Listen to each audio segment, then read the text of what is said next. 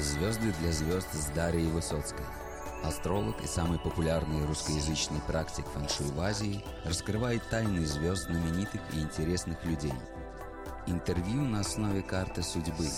Мы вместе с вами посмотрим на биографии под призмой китайской метафизики.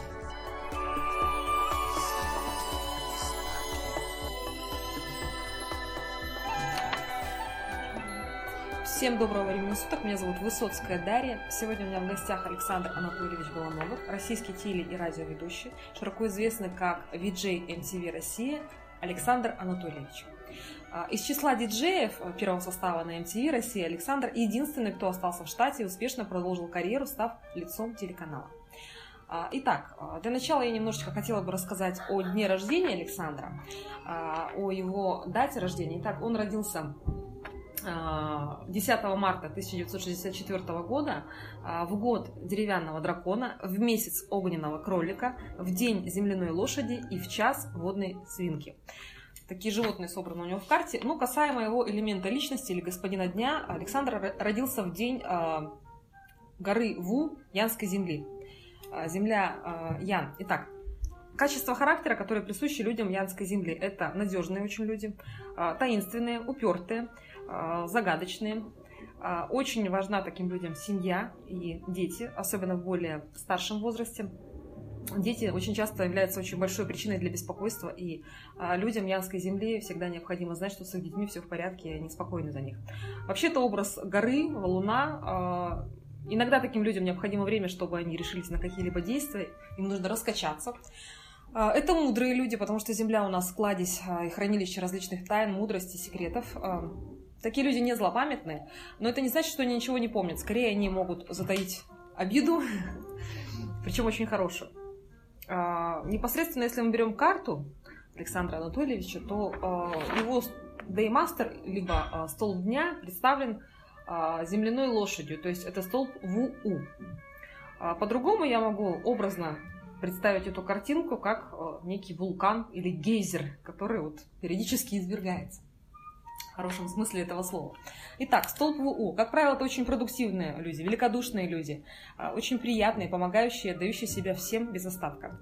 Невероятно открытый сердцем и душой человек, очень легко воспринимают различные новые идеи и легко ориентируются в различных новшествах. А, Такие люди любят все новое, инновации, любят очень масштаб. Такой человек может быть очень знаменитым и значимым, а, обладают сильной энергией. Из исторических личностей, рожденных в этот же день, столб а, ВУ, это а, Элизабет Тейлор и Александр Григорьевич Лукашенко, президент Беларуси. Итак, а, начнем мы с первого вопроса. Здравствуйте, Александр. Здравствуйте. Да. А, Чем вы увлекались в детстве? Какие кружки вы посещали? Что вас интересовало? Музыка. Меня очень интересовало все, что связано с музыкой. Это был хор мальчиков. А, У меня была скрипка, у меня было фортепиано. Я безумно хотел заниматься а, перкуссией. Я хотел играть на барабанах. И подавал надежды, как говорили оркестранты э, театра, в котором я, собственно, вырос. Но просто было рановато, надо дотягиваться до некоторых инструментов, поэтому отложил это на потом, чем потом успешно занимался в джазовой школе. А, Хотел играть на гитаре, но она была великовата, а, и когда мальчик вырос, и я уже мог держать инструмент уверенно, я и эту музыкальную школу окончил. То есть, если джазовая школа была два года просто в удовольствие, то это- по классу гитары была музыкальная школа, причем вполне успешно, Мгм, полный курс. А, Но все время была борьба. От усидчивости и целеустремленности а, в искусствах музыкальных меня все время бросало во в разный спорт. И самой большой любовью был, конечно, хоккей с шайбой. Всегда была какая-то борьба. Вот э, с музыкальными искусствами э, и с моей занятостью в детских спектаклях всегда боролись всевозможные школьные секции. И, конечно, я был записан в разные секции, в которые были записаны все мои сверстники. Но победил всех, конечно, хоккей с шайбой. Во-первых, у меня это хорошо получалось. Во-вторых, меня это дико увлекало. В-третьих, это был такой, раз... э, это был такой э, э, период, когда наша победоносная сборная просто удивляла и радовала. И вот эти вот самые знаменитые матчи СССР-Канада, вот эти вот все герои спорта того времени, это все были мои ну, кумиры в хорошем смысле. И, конечно, я стремился все к большим высотам в этом виде спорта. Но это мне не мешало заниматься и дзюдо, и там, гимнастикой, и плаванием. То есть спорта было много. И он вытеснял время от времени музыку. Это я к тому, что секции, кружки, спортивные школы и так далее и тому подобное, они были, пожалуй, в своем большинстве. И просто обыкновенная школа, она была, знаете, как дежурство, ежедневное занятие, а все остальное увлекало куда больше. Угу. Но если мы берем вашу карту, то у вас там есть полностью водный стол, квейхай, то есть это сильная вода, это как раз может быть фортепиано, музыка, занятие музыкой. То есть, во-первых, слух музыкальный однозначно должен был быть. Да, уж есть, слава богу. Да, во-вторых, как бы это само увлечение музыкой, занятие музыкой. Музыка должна была так или иначе присутствовать в вашей жизни. А, по поводу элемента а, металла, да, и большого спорта. Большой спорт это у нас элемент огня, как раз вам полезный. То есть то, что вы занимались большим спортом, какие-то вот секции, это очень замечательно. Плюс, Чемпионаты по хоккею. Плюс ко всему элемент металла благоприятный. Металла у вас в карте нет. То, что вы его привносили с помощью, вот как раз хоккей это металл. Металлом благоприятный. Металл и вода, по сути. Что а так и есть. Лед и коньки. Лед и коньки. Точно. Металл и вода. Ну и рамка ворот. Вот. Ну, вода не совсем благоприятна, но она правильно в карте. А вот металл очень полезен, и вы его привносили таким образом в свою жизнь. А вообще, любили ли вы учиться, успешно ли вы обучались в школе? С переменным успехом. Угу. Я э, был в разных э, этих секциях и кружках. Средняя образовательная школа, как повинность, выполнялась иногда исправно. Угу. Я учился прям на пятерке с похвальными листами, грамотами и школьными олимпиадами. А иногда из рук вон плохо. Потому что вот неинтересно. Угу. Вот не хочу я учить какой-то предмет. Ну, не дается он мне. И я, не понимая, что рано или поздно мне придется его выучить и сдать по нему экзамен, я просто мог про него забыть. Не увлекает и не занимаюсь им. Вот нравится мне английский язык, который я знал еще до школы. Я получал по нему пятерки. Я читаю с трех лет, поэтому все уроки литературы и русского языка это просто все мое. А сразу по карте уточните моменты, то есть касаемо э, литературы. Сильное дерево, которое стоит в карте. Дерево проявлено. Дерево это литература. Это вот. чтение, это видеть, созерцать. То есть видение, представлять, оно, представлять, воображать, это все у вас есть изначально от рождения, это первое. Касаемо иностранных языков, насколько я прочитала информацию, нашла о вас, то есть у вас не один иностранный язык присутствует в вашей жизни. Угу. То есть изначально их было несколько. Не изначально, они один к другому подходили. То есть э, с самого детства пишу и читаю, сколько себя помню. Вот ей-богу. Угу. И причем без ошибок. Врожденная грамотность, э, чем и горжусь. А книги, понятно, это не то, что школьное задание, сколько вы книг прочитали за лет. Я просто люблю это. Угу. Во-первых, это было главное развлечение. Э, когда в библиотеке нужно было найти нужную книгу, скорее схватить, быстрее прочитать, потому что она нужна другому, и блеснуть своими познаниями. Это было таким вот чуть ли не соревнованием между нами. Кто больше прочитал, кто больше знает, кто больше комментирует, кто лучше напишет сочинение. Видимо, это поколение такое, что ли. Угу. Вот. Плюс это вообще семейная традиция. У нас всегда было много книг, и мы всегда много читали в любую свободную минуту, если она выдавалась у занятого ребенка. Скорее всего, дома были, да, даже книги? Да, много, конечно. Потому что дерево стоит. Да, дома было всегда много книг. Угу. И их всегда было так много, что мы не знали, куда одевать. Мы могли отдать их в букинист, потом купить новые, мы могли их обменять книги, или и, просто подарить. И книги должны были появиться еще до вашего рождения. Дома. Да, да, все верно. Сначала родились книги, потом вы. Кажется, Согласен. Сначала книги, потом вы. Ну, это на самом деле так и ну есть. Вот. Я читал книги в основном, которые появились до меня. Вот, вот, вот. Так вот. По поводу а, обучения в, в школе очень по-разному. Иногда могли вызвать родителей отругать за то, и меня и родителей отругать за то, что предметы запущены и все плохо. Но я всегда выезжал на своих знаниях русского языка, литературы и иностранных языков. Меня всегда все все списывали, меня ставили всем в пример. Все сделали вывод, что точные науки не мое. Но филологию я тоже называю точной наукой, потому что, во-первых, это наука, со своими правилами, во-вторых, она требует пунктуальности. Таким образом, а, языки меня привлекали больше, как на вот, исследовательское что-то. И ребенок все время тянулся к тому же английскому, которого ему в какой-то момент стало просто мало. И я пополнял свои знания, уже читая книги на английском языке, в то время как в среднеобразовательной школе он еще едва начался, и мы только начинали учить какие-то стартовые фразы. А потом мне вдруг стало необыкновенно интересно а, выучить а, еще какой-нибудь язык, просто потому что удается, видимо, на азарте, на привлеченности какой-то вот э, к музыке. И тогда появился итальянский. С разной степенью серьезности я подходил к этому. Вначале это была какая-то классика, которую я слушал и пытался выяснять, о чем поется, что говорится на сцене а, или на пластинках с записями великих мастеров.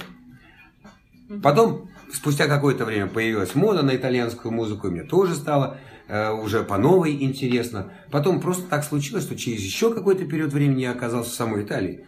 Просто работал. Этот англи... итальянский язык мне пригодился. И он уже был настоящий, не книжный, не лингофонный, а натуральный, естественный. Вот. А, также получилось и с э, славянским языком. Я просто оказался в стране под названием Югославия, тогда была такая. И у меня есть некоторые родственники э, в Югославии, в Сербии, но потом нашлись и их родственники в Словении.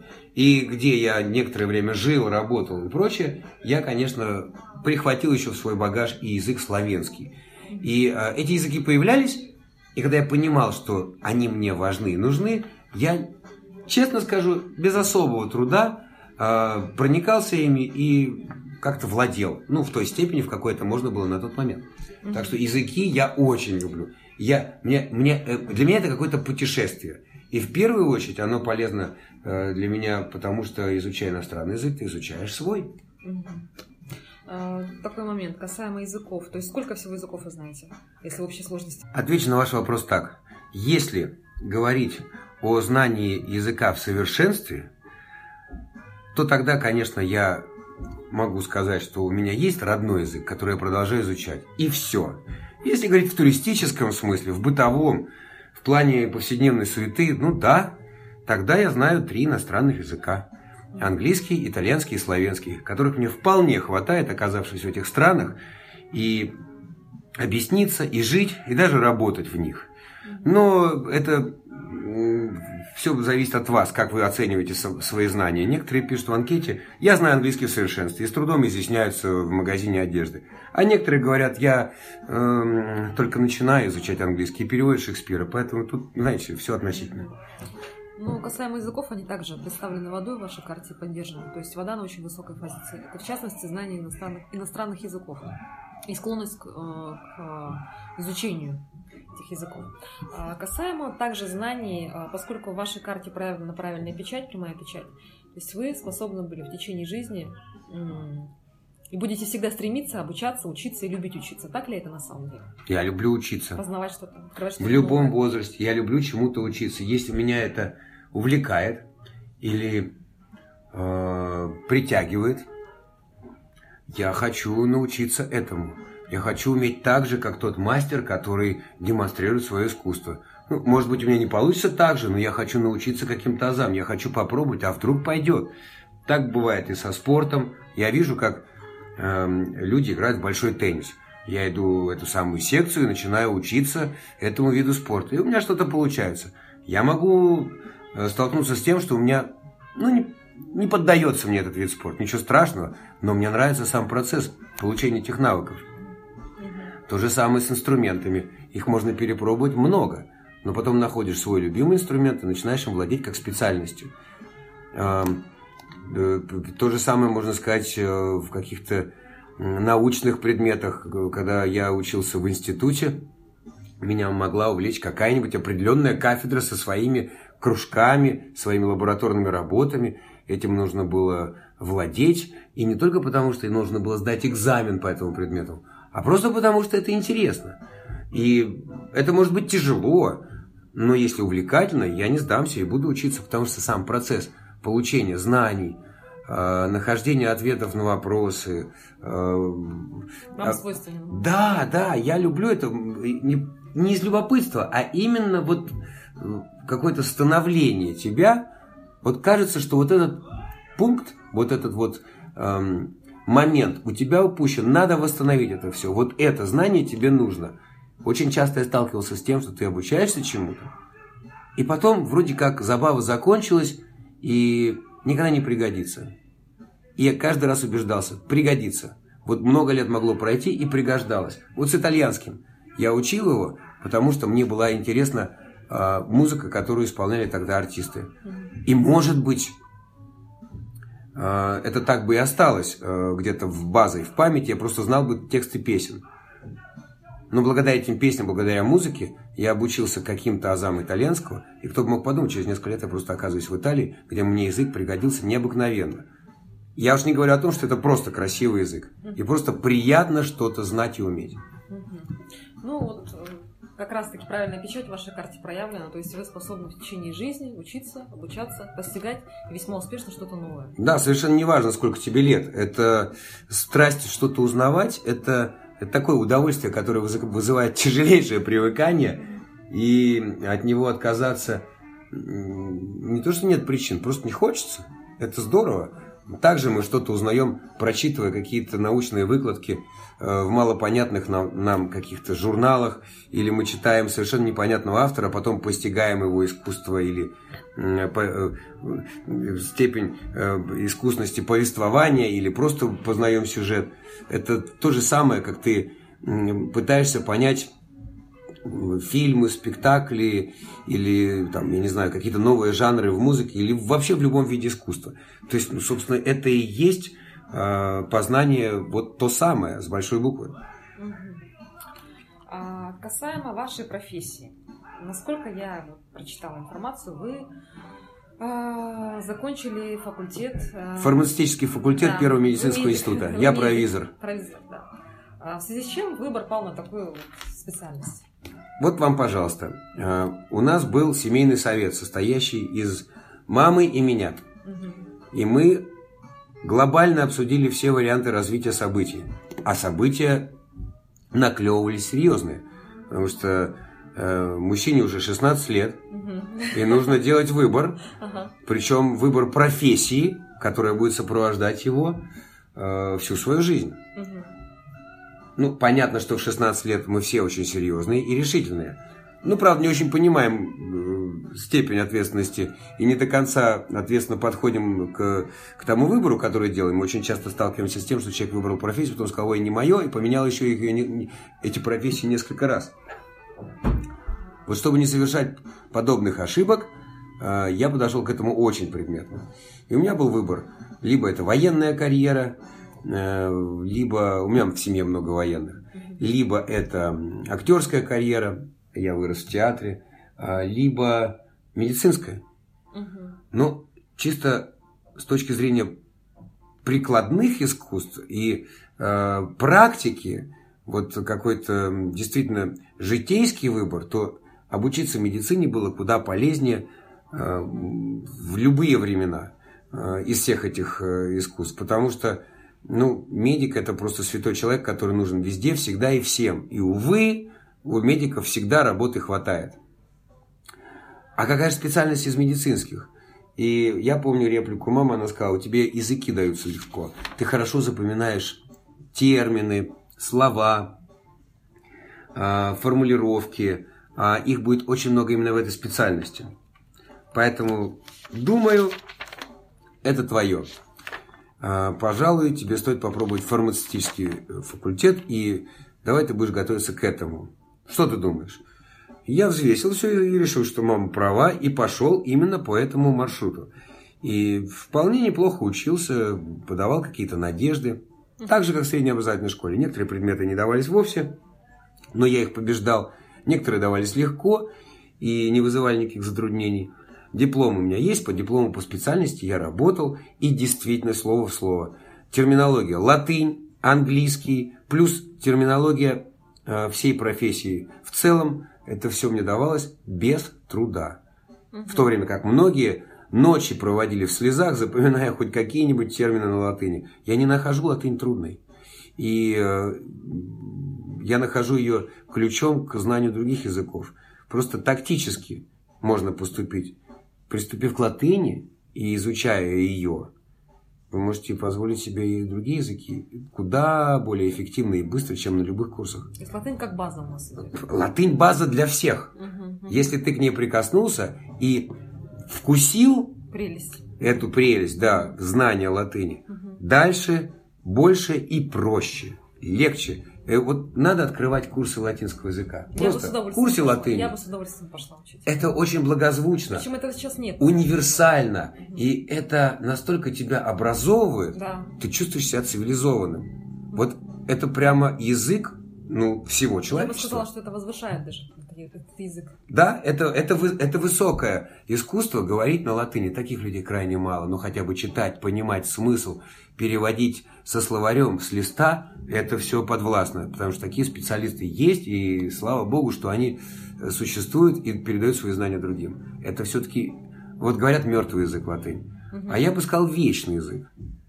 Один из первых. Понятно, что древних языков много, но так получилось исторически, что из латыни произошло то, на чем говорят сейчас очень многие страны и многие народы. А, Касаемо кино, вот насколько есть информация, что вы снимались в кино в детстве. В каком это было возрасте и как вообще э, вы попали в кино? В детстве в кино не снимался. Э, В детстве я много участвовал в театральных постановках. Мгм. как в детских э, утренники, новогодние елки, детские спектакли. М, В воскресный день, знаете, была такая манера показывать какой-нибудь обязательно детский спектакль там, в 12 часов дня. Это, как всегда, был какой-нибудь детский веселый мюзикл-сказка. И можно было быть э, каким-то из персонажей. Потому что играли реальные дети. И это были дети актеров или работников театра, или детишки каких-то театральных студий, кружков. То есть все это как раз про меня.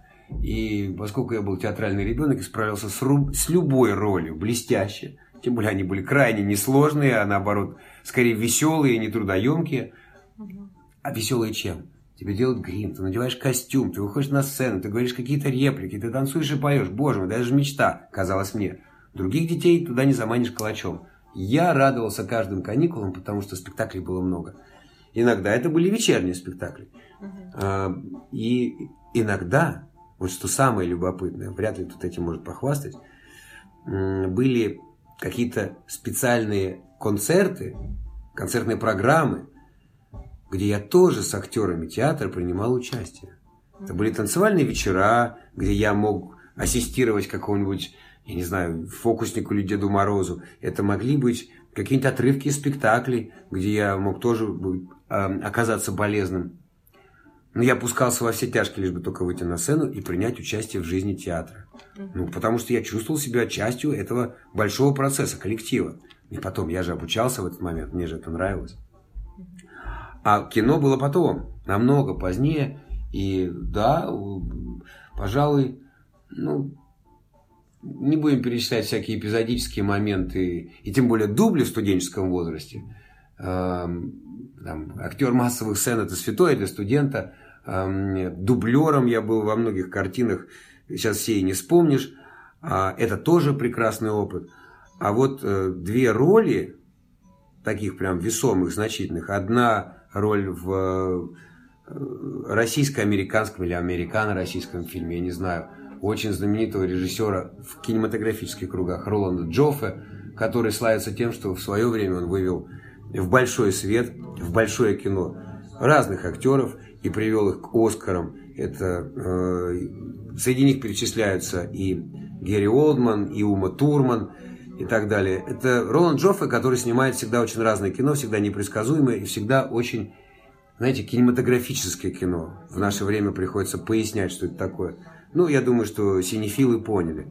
Вот. Так вот, он снимал фильм э, на какую-то американо-английско-российскую тему, а, и он назывался «You and I». Совершенно неожиданно фильм не перевели никак иначе, как «Ты и я». Э, Это был фильм по новелле современного автора об одной знаменитой российской группе, точнее «Тату».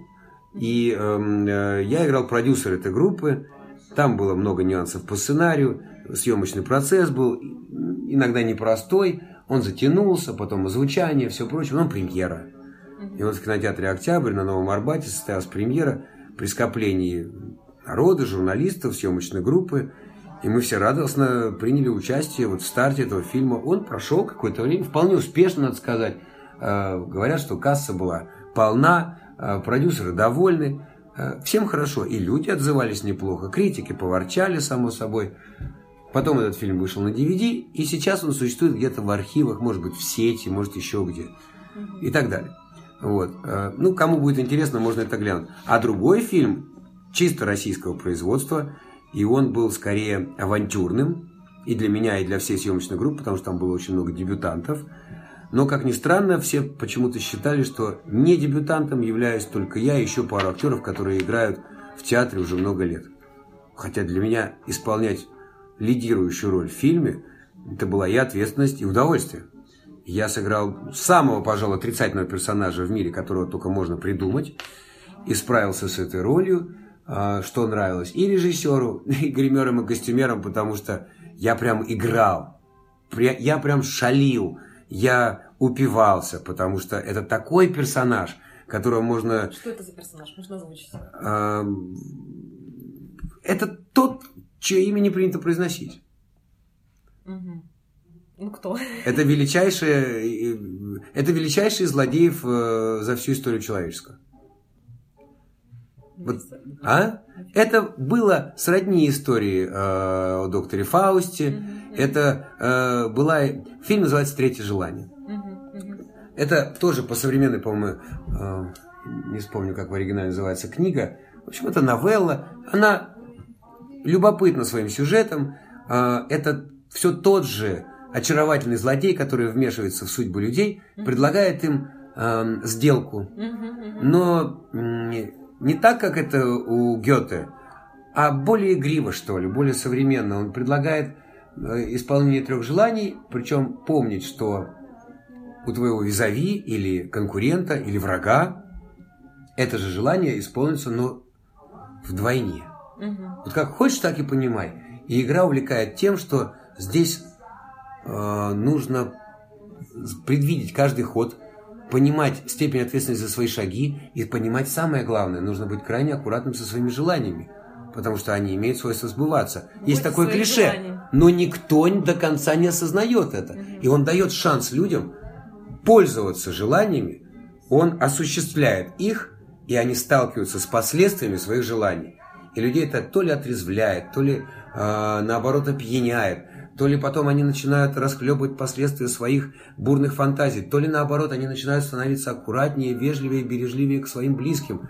То есть он таким образом учит других, как нужно быть тонким, чутким и осторожным по отношению к другим. В общем, это, ну, это многослойная история, ее каждый понимает по-своему, собственно, как и все подобные притчи. Это притча.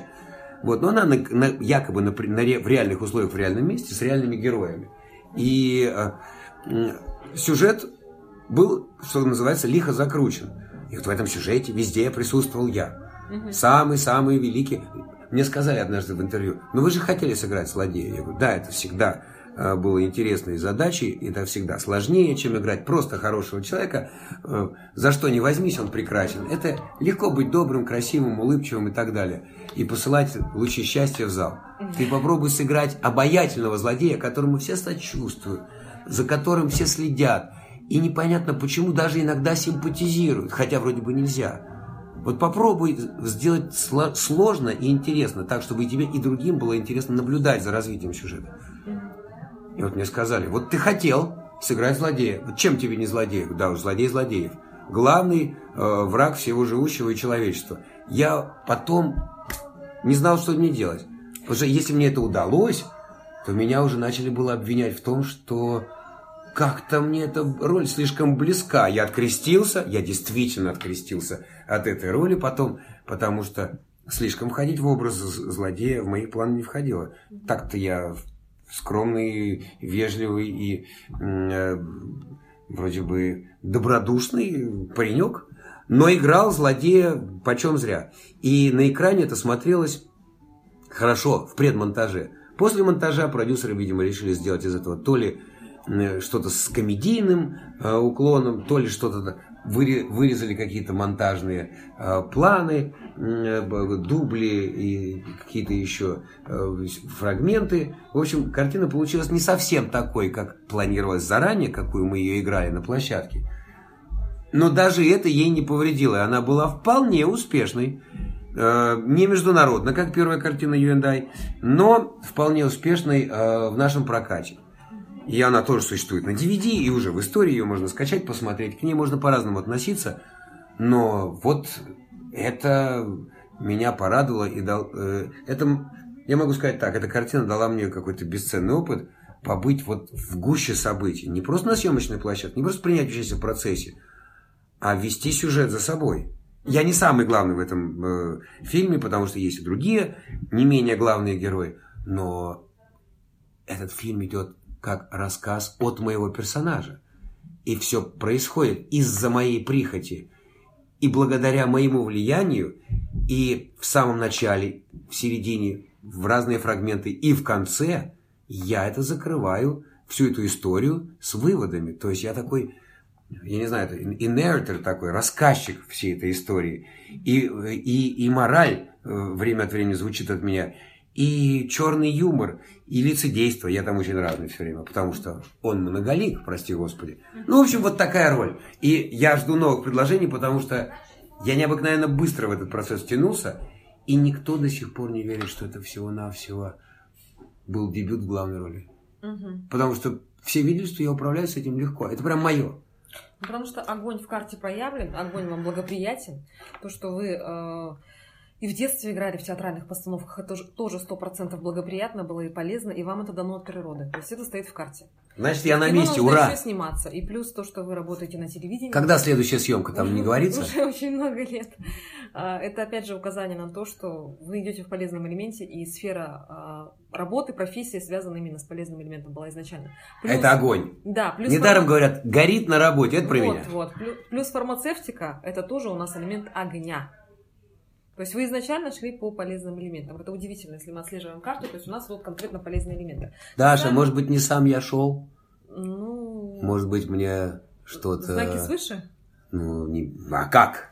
Ну, это, это можно объяснить. Может быть, так происходило, но ведь не само же с бухты-барахты. Ведь не сам же я взял и учудил. Вот почему-то мне захотелось прийти на съемочную площадку. Так же получилось. А как вы первый раз попали на нее? В детстве? На съемочную площадку? Кино. В детстве, в детстве в, те, в театральные кружки какие-то. Как? Кто привел? Бабушка у меня, я вырос в театре. Вот прям буквально первое мое сознание появлялось уже в театре. На репетициях, на прогонах, в костюмерных, в гримуборных и так далее. Я, я, я там... Меня туда поместили. Так получилось. То есть влияние семьи. Да, конечно.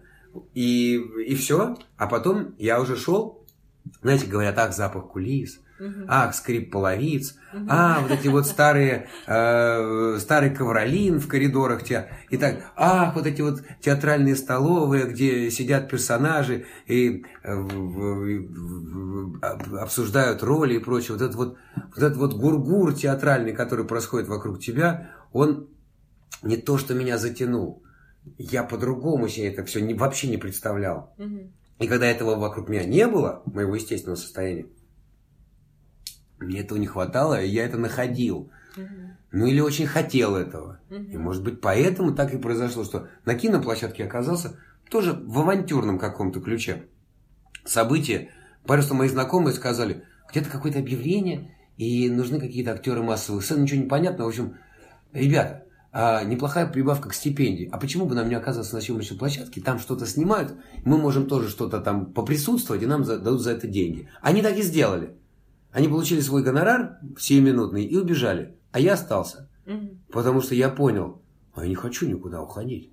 То есть я, вам комфортно? Я прогуливал институт, лекции. Я еле на экзамен успевал. Я все время был на Мосфильме. Мне не то, что комфортно, мне это, знаете как, потребно. Необходимо. Да. Угу, угу. А, касаемо хобби, если мы берем также вашу карту, вы очень многогранный человек. Я не могу это не отметить, так как и восточное недоборство, перечисленные в качестве хобби, это металл, и плавание – это вода, и хоккей – это вода и металл, и как раз-таки иностранные языки – это вода, столб воды у вас в карте, плюс кино. То есть, по сути, вот весь микс, поскольку у вас и в карте есть все элементы, кроме металла, но металл вы привносили сам в свою жизнь. Это удивительно, видимо, именно интуитивно это делалось, но по сути все, что стоит в карте, оно все присутствует. И вы очень-очень многогранный, то есть много всего в одной личности. Я такой чудесный, спасибо, Даша. Я не знал. Ну вот, посмотрев вашу биографию, просто удивляешься, диву даешься. Касаемо э, вашей профессии, я тоже очень, ваших профессий, я тоже очень удивлена, потому что вы себя пробовали в различных ипостасях. Это и фармацевт, и матрос, и э, референт-переводчик в иностранных Ну, это должность скорее. И тренер по общей физической подготовке. Было дело. И другие профессии. То есть личность вы, безусловно, очень-очень Все, продавец, курьер, почтальон, дворник. Вот, вот, вот, вот сколько профессий. Как может быть так, что мы берем вот, от больницы до телевидения один шаг, что ли, или какие-то вот разные шаги? Как это? Как ну, это скорее получается? от телевидения до больницы один шаг. Ладно, это коллеги-телевизионщики простят мне эту фразу, они знают, что я по-доброму пошутил. Хотя, увы, в этом есть доля правды. Почему столь широким и разносторонним был поиск себя? Это был поиск или это желание попробовать все? Ну, это где-то я плыл по течению и просто натыкался на такие возможности. Где-то я искал, где-то я бросал все и просто делал все против течения. Ну, с чего ради я вдруг взял и стал матросом? Ну, вот как, как каким это, образом я вдруг взял, все бросил, уехал в другую страну, нанялся на пароход и... А какую и... страну, если секрет? Эмираты. А, это было очень давно. Сколько вам было лет, если не секрет? Двадцать с чем-то, не знаю, восемь. То есть просто все бросил? До 30 точно. А, это было просто авантюрой видите, приключения. Вот приключения это что? Это огонь? Приключения даже не знаю. Ну, скорее, это самовыражение. Это огонь. Нет, самовыражение для вас это металл. Все-таки металл. Вот значит, я искал эти приключения. Угу. Я искал металл, оказывается. Угу. Таким образом, вот э, было предложение поехать в другую страну, в туристическую компанию, поработать в офисе, угу. со знанием языков и так далее. Опять же, языки могли пригодиться. Ну, они пригодились, но недолго, потому что работа была необыкновенно скучной в офисе. Угу. Вам это совершенно не свойственно. И я был готов, благодаря тому, что вокруг меня вечное лето, что богатая страна, а, совершенно необычный быт, да и просто какое-то путешествие, а не рутина. Здесь, а не будем забывать, это прям, что там были, 90-е, угу. вот, а, ну, я и так подумал, что у меня все неплохо получается. Как вдруг я понял, что может быть еще лучше, потому что просто зазнакомился с соотечественниками, которые так бросили предложение в воздух. А что если, например, на пароходе матросом? Ничто мне не мешало поменять вид деятельности. И вот тебе, пожалуйста, я уже на борту. Ничего по морскому делу я не умел, не обучался я предупредил ребят. Я могу, разве что только хорошо плавать. Это пока достаточно, сказали мне. И в ближайшее время, когда мы сели на мель, мне вручили э, такие вот огромные рабочие сапоги, э, рабочие краги, лом. И я на коралловых рифах, доблестно размахивая этим ломом, спасал винты, которые там увязли, ну, парохода. Это был не парусник и, а, и выполнял тяжелейшую, любую тяжелейшую работу, любую, потому что матрос это разнорабочий в том числе. Угу. А, и, и, ну, пригодился, угу. справился, и так а, длилось, э, ну, года полтора, наверное, не знаю, сколько там контракт был. Э, любопытно, я недавно совсем до нашего с вами разговора это все вспоминал в какой-то частной беседе. И я видел глаза человека, который слушал, и просто понять не мог, потому что он думал, что я для красного словца рассказываю про мель, про подводное плавание с ломом, скалывание кораллов, перетаскивание с места на место, про дежурство э, вот в этих вот под низким звездным небом арабских ночей, э, под, под, под э, вахта, э, потому что все равно службу никто не отменял, вахтенную. А, под ожидание помощи в открытом море. И вот эти вот все какие-то странные истории, которые для нормальных профессионалов являются, в принципе, обычной работой. Угу. Для меня это было увлекательнейшим морским приключением, которое, когда закончилось, я по нему даже какое-то время скучал. Потому что я увлекаюсь с головой всем, что я делаю. Вот. Сейчас я сам этому удивляюсь, как это было. Но вот это было против течения. Вообще не похоже на меня. А с другой стороны, почему не похоже?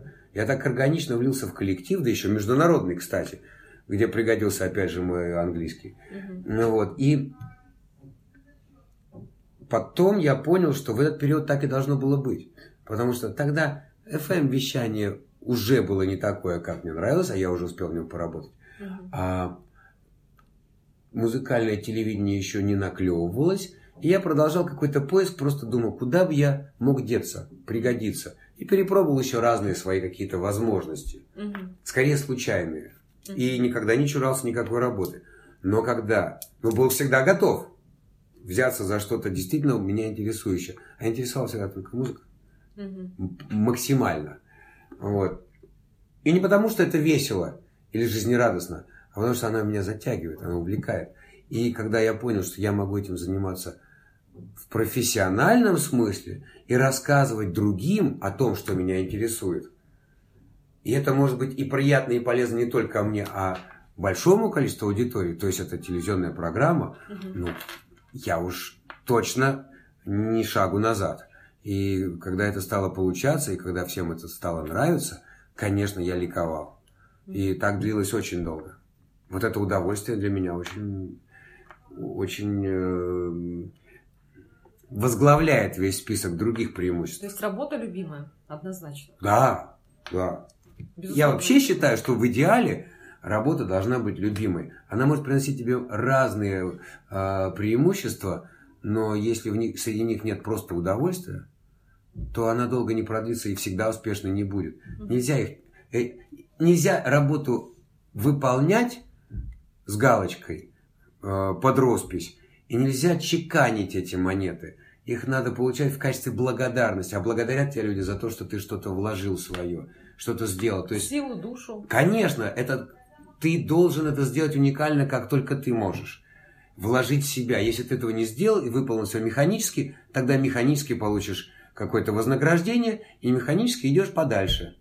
А и- тогда вспоминаешь поговорку. Незаменимых людей нет. Кто это сказал? Нез- незаменимых людей есть.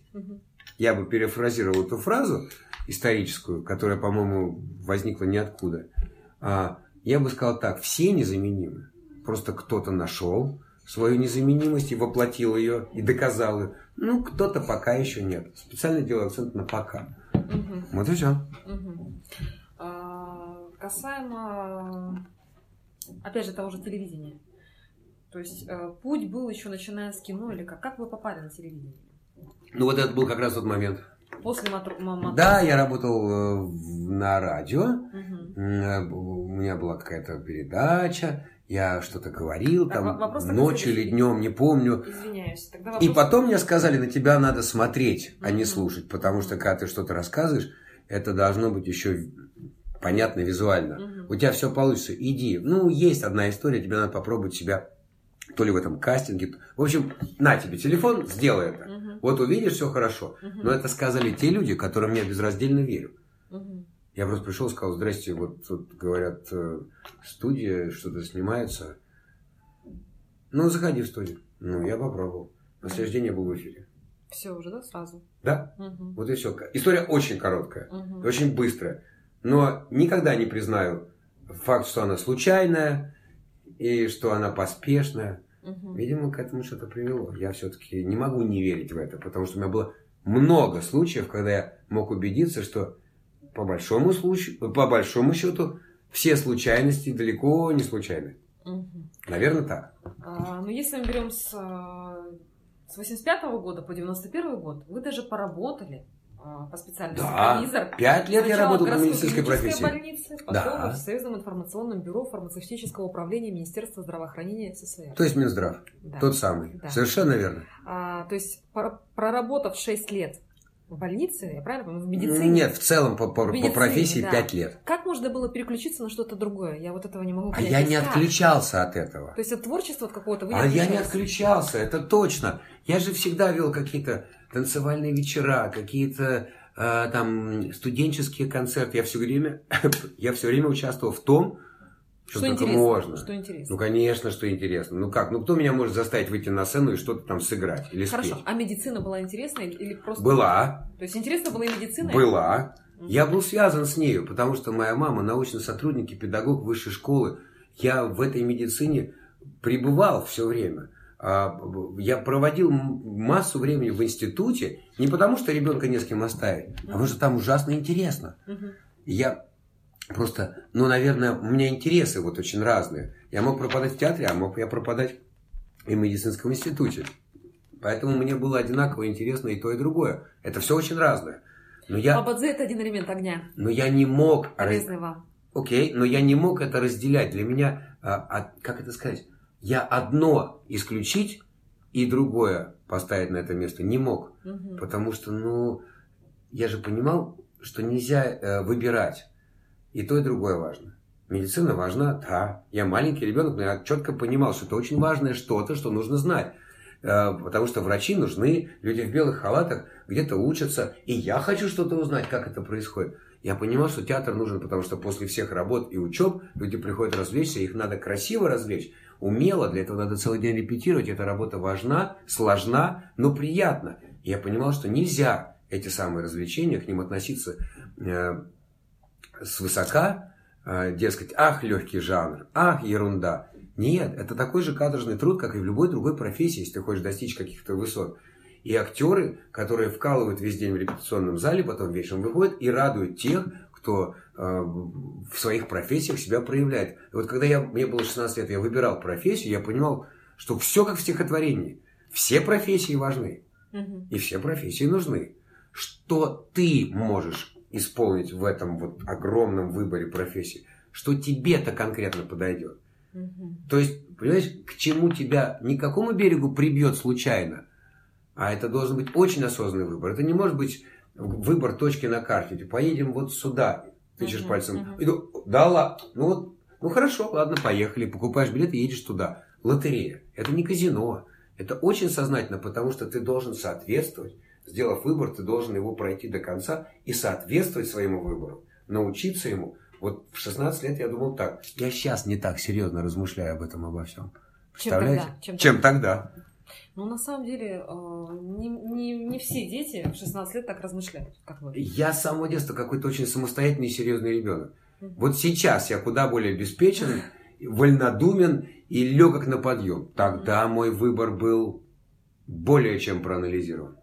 Видимо, так велело что-то. Видимо, так надо. Выбор был сделан правильно, судя по всему. Ну, значит, не зря я так сомневался, рассуждал и мучился. Но все-таки э, телевидение вас полностью забрало в свои ну, это да. лапки. Потому что там синтезировалось все. Телевидение это прям целый мир. Там огромное количество людей из других профессий. Там, там любые навыки нужны. Там очень интересно. Там есть базовые какие-то навыки, которые нужны именно этой работе, этой профессии. Но сопутствующие навыки, они существуют и, и у медицинских работников. Стрессоустойчивость, умение разговаривать, понимать, реагировать. И, и спортивные какие-то качества. Выносливость, потому что это иногда съемки по много-много часов. В дневное или утреннее ночное время. А, и это и филология, знание языков, знание, умение выучить текст и преподнести его по-актерски, пребывание в театре. И уж музыка тут уж точно. То есть думаешь, господи, а какой из навыков тебе пригодился больше всего? Да нельзя один другим заменить. Они все важны. Ну как можно выбрать одно вместо другого? Да и зачем выбирать? Получайте знания любые, а потом синтезируйте их в что-то определенное. Вот я так пытаюсь донести до своих студентов иногда. Некоторые слышат, некоторые пока не готовы. Ну, в силу каких-то личных качеств. А вы упомянули про студентов. То есть вы преподаете? Да. Правильно? Преподаете что? Пожалуйста, поподробнее. А, я преподаю в Московском институте телевидения и радиовещания Останкина, а, в высшей школе. Uh-huh. Я преподаю а, мастерство телерадиоведущего. Так называется мой курс. Uh-huh. Туда приходят люди, уже наверняка с высшим, а то и не с одним образованием, для того, чтобы научиться телевизионным профессиям, чтобы после этого уже начать себя искать вот на этом поприще. Также они параллельно могут изучать тележурналистику, операторское мастерство, то есть все, что связано с телевидением. Но э, искусство телерадиоведущего – это вот мой курс. Нас, таких преподавателей, несколько. Именно по этому курсу, по этой специальности. У каждого своя какая-то там методика, программа, и каждый преподает это по-своему, потому что эта профессия многогранная. У каждого свой взгляд на эту профессию. Вот, и каждый это делает в своей манере. Но более-менее это э, делает будущих специалистов готовыми столкнуться с реальностью. А, и, как правило, это бывает так, что они ходят ко всем мастерам сразу. Угу. Потому что настолько это... Специальность одна, но готовиться к ней можно по-разному. И они так и делают. Они выбирают себе любые э, классы, которые только происходят, чтобы потом максимально быть готовым к реальности. И многие потом идут и работают, и начинают уже какую-то карьеру на телевидении. Все зависит от того, как интенсивно они учатся, насколько они любят учиться. Люблю ли я учить? Да, я втянулся. Угу. Мне делали предложение какой-то мастер-класс проводить или там еще брать какой-то курс давно уже. Но я вот чувствовал, что пока не готов. Э, наверное, еще рано. Но может быть, а, пора. Вот сейчас, очередной раз на такое предложение, я, наверное, отвечу согласием, потому что вот сейчас мне есть что им сказать. Можно номинально согласиться и просто говорить какие-то слова, а они будут просто за тобой что-то повторять. А я же так не могу. Мне а же нужно осознанно подойти. Сделать, конечно, угу. сделать какое-то действие, что-то угу. передать. Угу. Поэтому мы им так и говорим, ребят, вы придите и, и забирайте. Угу. Мы вам дадим все, что вы хотите. Спрашивайте, ошибайтесь, учитесь, забирайте эти знания. Делайте то, что вам нравится, чтобы потом всем на радость демонстрировать это широкой аудитории. Вот. Другой курс это в, школе электронной музыки. Я веду курс имиджа и стиля. Это очень интересно. А, просто когда человек а, начинает выступать на публике и преподносит свой музыкальный материал, но без какой-то вот личной составляющей, это проходит, ну, Мимо. малозаметно. Угу. Это можно выложить в интернет и дать другим послушать. Кто-то скачает, послушает и напишет комментарий, типа клево. Но это не является шоу, выступлением. Все-таки это должно быть выступлением. На сцене должен быть кто-то особенный, кто тебе запоминается. У него должен быть Должна свой быть стиль, изюминка. своя подача. Угу. У него должен быть свой имидж. А что это за слагаемые? Не успех, а имиджа. А это на самом деле большая тема. И дело не в гриме, костюме, прическе, а совсем в другом. И начинаем мы вообще там с речи. То есть мы говорим, мы задаем вопросы, мы начинаем смотреть на себя по-другому в зеркало. Даже я бы с удовольствием пошла на Критика, а, самокритика, угу. самоирония. Угу. Мы начинаем себе говорить правды больше, чем хотели бы услышать, во благо, чтобы измениться к лучшему. Угу. И когда люди понимают, что имидж это не макияж, угу. и имидж это не цвет галстука, а имидж это внутреннее состояние, то они начинают понимать, что имидж это просто условная терминология, это условно. Ну, имидж, айкон, это, ну, это просто, ну, образ, окей. А что такое образ? Фотография в интернете тоже называется имидж. Айкон, это мы, ну, понятно, это икон, но это образ. То есть это то, что тебе дает представление о человеке. Угу. А что нам дает представление о человеке? Но явно не его припудренный носик, а, наверное, вообще явление его самого перед тобой и какие-то секунды э, наблюдения за ним.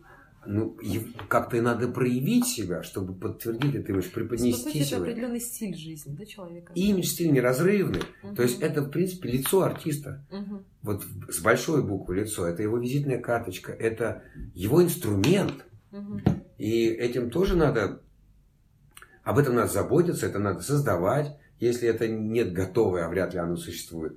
Изюминка-то есть, ее надо предъявить, показать, чтобы это был ну, баланс, чтобы это ни много ни мало, не слишком ярко, не слишком скучно. Чтобы это соответствовало, опять же, тебе, чтобы это было только от тебя, только лично, только вот отсюда. Только тогда это будет а, убедительно и принято искренне. Угу. А иначе это будет просто дивертисмент. А кто-то выступил, ну спасибо, хорошо. Не будешь личностью на сцене, не будут слушать тебя с тем должным вниманием и уважением.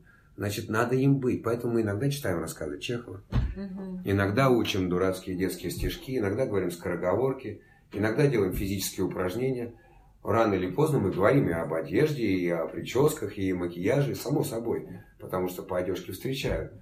Но это далеко не первый и не самый важный пункт. Потому что стиль это все, это и язык тела, и язык жестов, и даже язык вещей, которыми ты себя окружаешь, это то же самое. Это где-то, когда-то, как-то ближе уже к вам.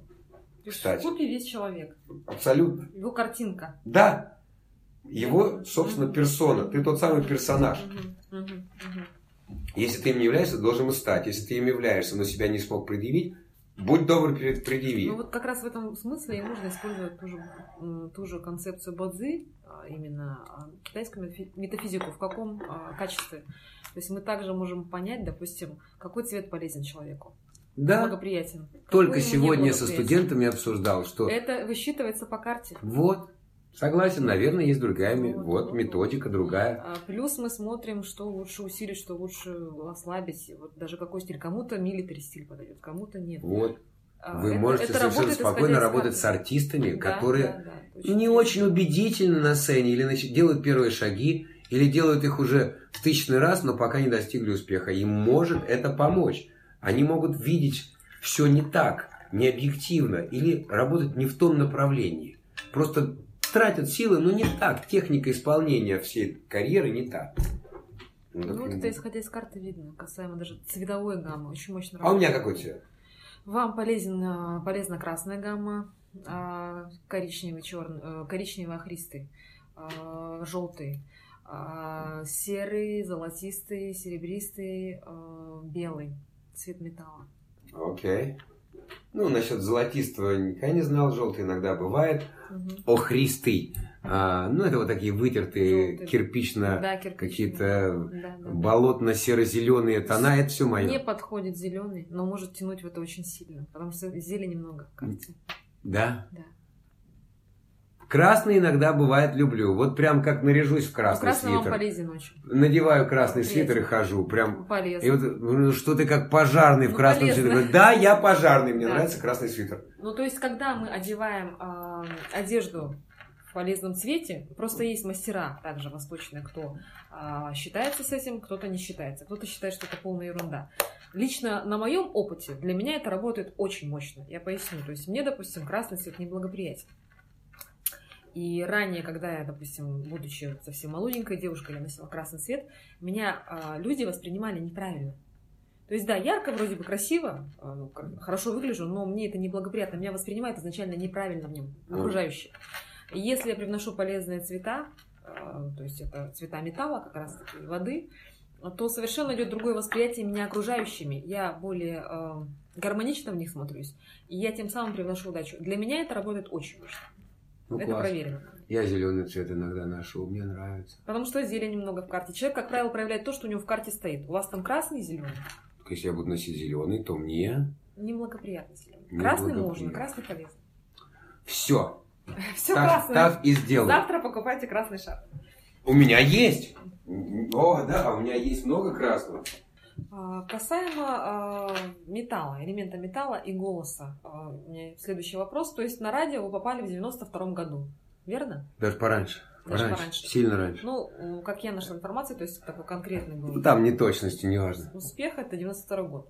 То есть пришел элемент металла, пришел элемент металла, то есть это работа на радио, голос, говорить. Это все у нас металл. Ставили ли вы голос когда-либо? По поводу голоса. А, я могу сказать, что это две разные истории. Говорить и петь. Поэтому а, педагог, который учил говорить правильно, ставил речь, он в основном занимался моими коллегами. Угу. Мне он разрешил не ходить на занятия. Угу. Говорит, у тебя много дел? Да. Сильно занят везде? Да. Интересно на занятиях? Очень. А успеваешь? Нет.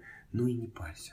Иди угу. отдыхай. Мне есть кем заняться у тебя все неплохо. Дал пару ценных важных советов, которые я, конечно же, принял, и все.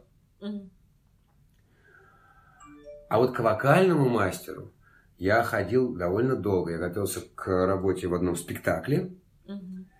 А, это музыкальный спектакль, более того, это оперетта, классическая венгерская.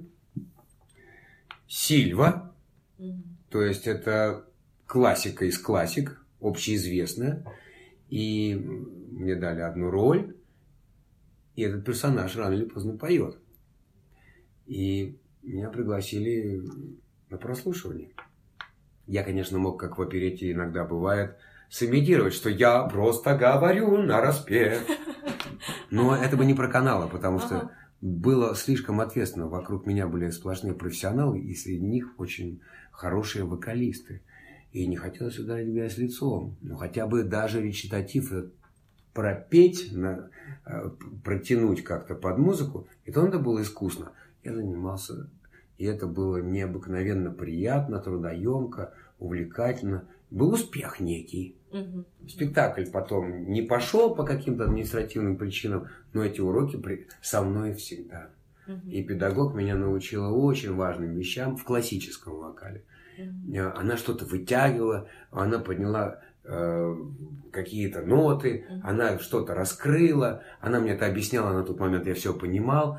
Я не мог поверить, что все успешно, потому что мне, как всегда, не нравится звук своего голоса, и не нравится, как у меня это все получается, мне всегда мало, я всегда недоволен. Мгм. Но это и есть мой двигатель. И она сказала, правильно, тебе пусть не нравится, а мне нравится. Ну-ка еще раз, а вот так, а вот так. Мгм. И а, она вот э, научила. Это было, а я же люблю учиться, как мы выяснили. Мгм. Это было, и потом я еще пытался брать уроки дополнительно, потому что это просто доставляло мне удовольствие. Это приятный физический процесс И вам петь. это полезно. Вот, И вам класс! это полезно. То есть вы интуитивно привлекали полезные элементы, так или иначе. То есть интуитивно я хочу петь, пою, и мне это важно. И полезно, самое главное. Ура! Ну и работа, опять же, на радио. Теперь я буду отвечать только под музыку вам. Ну, Это было благоприятно очень, работа как раз-таки на радио. А, По поводу того, по поводу вашей работы, поскольку вы работаете на музыкальном а, канале, да, работали, а, и работаете, и так или иначе профессия связана с музыкой, а, не могу не задать такой вопрос, какую музыку вы сам предпочитаете? Я очень уважительно отношусь ко всем произведениям и авторам, которые предлагают нам свое творчество. Отвечу я дипломатично. Мгм. Другими словами, я слушаю все. Мгм. Но я не далеко-далеко не все могу прослушать дважды. Мгм. Есть то, что я совсем откладываю себе в золотой запас, запоминаю, начинаю любить и повторяю годами. А есть те вещи, которые я прослушал и забыл. Это нормально. Поэтому я пропускаю через много-много собственных фильтров всю музыку, какая мне только может попасться. Вот. а, Поэтому разделять ее на жанры, а, на время выпуска, на год издания диска я не не стану. Есть хорошая, есть плохая. И есть старая прекрасная музыка, которая в тысячу раз лучше любой новой. Хорошо. И наоборот. Музыкальный стиль какой-то есть? Ну, если совсем по душе, на Да, чем я да, вырос да, и что да. я люблю исполнять на Ага. сцене своей группы, ну, наверняка это все-таки какой-то рок-н-ролл, какой-то хард-рок, какой-то фанк. Опять же, То есть элемент, живая элемент музыка. металла. Да, хэви метал. Мы иногда исполняем металлические произведения. Ну, группа Металлика. Апологеты хэви метал. Мы иногда делаем музыкальные цитаты из этого жанра. Потому что, ну, это крепкая мужская музыка. Она мелодичная, но крепкая. В ней много металла. А, Ну, если вот так вот брать, то есть, что работа связана с огнем, что медицина связана с огнем была, а работа на телевидении это огонь, опять же, театр это огонь, а, радио это металл и вода, и вот все у вас, все совпадает с картой. Это удивительно. То есть человек шел конкретно по своим полезным элементам. Это просто удивительно. И идет. Ну, я, получается, молодец, что ли? Вы молодец. Я не безнадежный? Нет, вы совсем не безнадежны, потому что у вас идут все конкретно полезные элементы. Ну, класс. Это удивительно.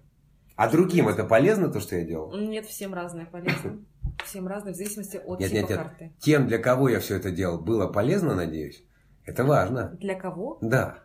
Для публики, для больных в, боль- в- в клинической больнице, для сотрудников Минздрава, для кого выпускались эти лекарства, для посетителей косметических компаний, э, ко- которые были в Югославии и в Италии. Если они были довольны, Мгм. так получается польза не только для меня, но и для других. А это вообще двойная победа. Двойная. Ура! Двойная. Значит, мы все молодцы. Ну, выходит, что так. Выходит, что интуиция Работает. рулит. Но не у всех. Но она не у всех есть, и не у всех такая э, жизнедеятельная. А главное, не все ее слышат, не все ей доверяют. И, может быть, не всегда ей можно доверять, но надо же выбрать правильный момент. А найти момент, и это самое сложное. Наверное, на, на этой позитивной ноте мы закончим наше интервью. Используйте интуицию, дорогие друзья, если она у вас, конечно, есть, и прислушивайтесь к себе чаще. Когда наступит тот момент, когда нужно делать то или иное. Запутал? Я надеюсь.